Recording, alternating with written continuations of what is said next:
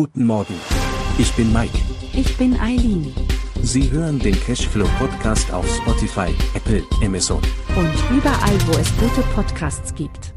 Präsentiert von Immobilienerfahrung.de. Guten Morgen. Hier ist Ihre Eileen aus der Immobilien-Erfahrung.de Redaktion. Ein sonniger Tag mit guten Nachrichten der Woche, die Inflation geht deutlich zurück. Auf der anderen Seite, die Bauzinsen steigen rasant, und die 5%-Marke ist in Sicht, wie wir die Woche schon im Podcast berichtet haben.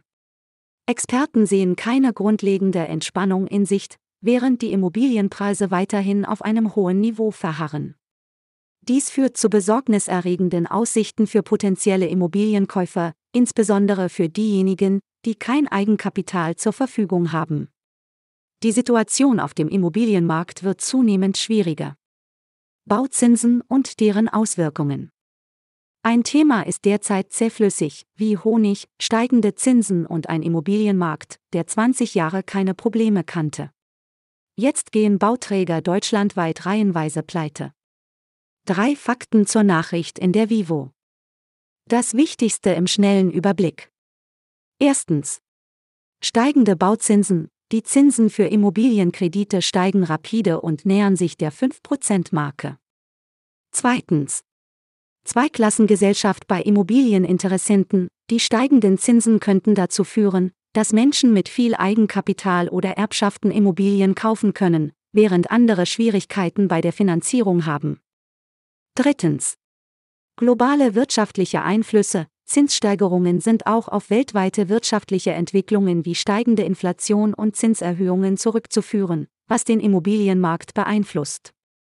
Zweiklassengesellschaft bei Immobilieninteressenten. Die Bauzinsen haben sich in kurzer Zeit vervierfacht, und es ist keine deutliche Entspannung in Sicht.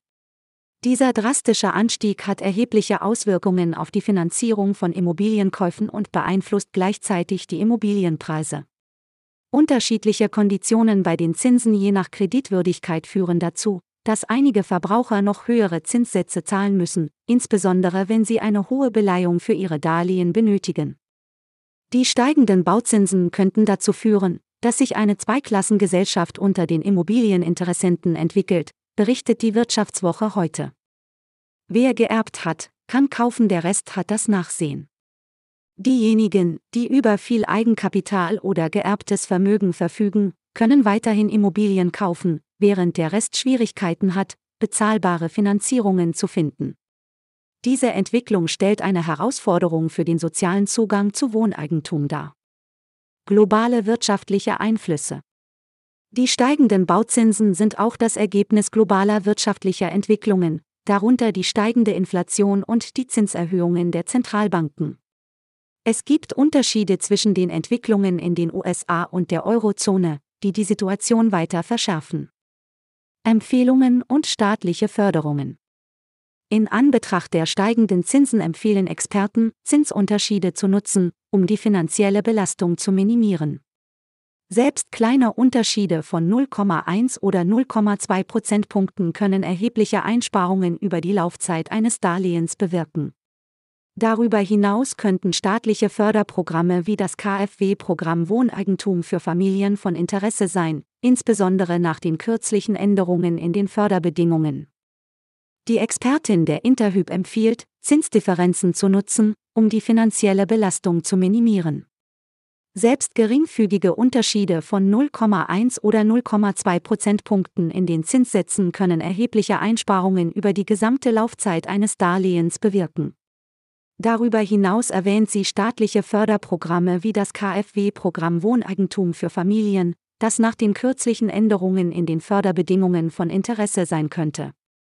Auch die jüngste Entscheidung der EZB, den Leitzins nicht weiter anzuheben, deutet darauf hin, sagt die für das Interhyp Privatkundengeschäft zuständige Vorständin Mirjam Mohr. Ähnlich schätzt der Wettbewerber Dr. Klein die Lage bis Jahresende ein. Herausforderungen auf dem Immobilienmarkt. Die anhaltend hohen Kreditzinsen könnten die Erholung auf dem Immobilienmarkt verzögern und stellen eine Herausforderung für sowohl Käufer als auch Verkäufer dar. Obwohl die Immobilienpreise in einigen Regionen gesunken sind, reicht dies oft nicht aus, um die gestiegenen Finanzierungskosten auszugleichen.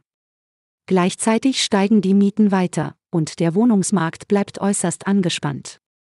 Immobilienunternehmen sehen sich ebenfalls mit steigenden Kosten konfrontiert und planen, die Mieten zu erhöhen, um diese Kosten auszugleichen.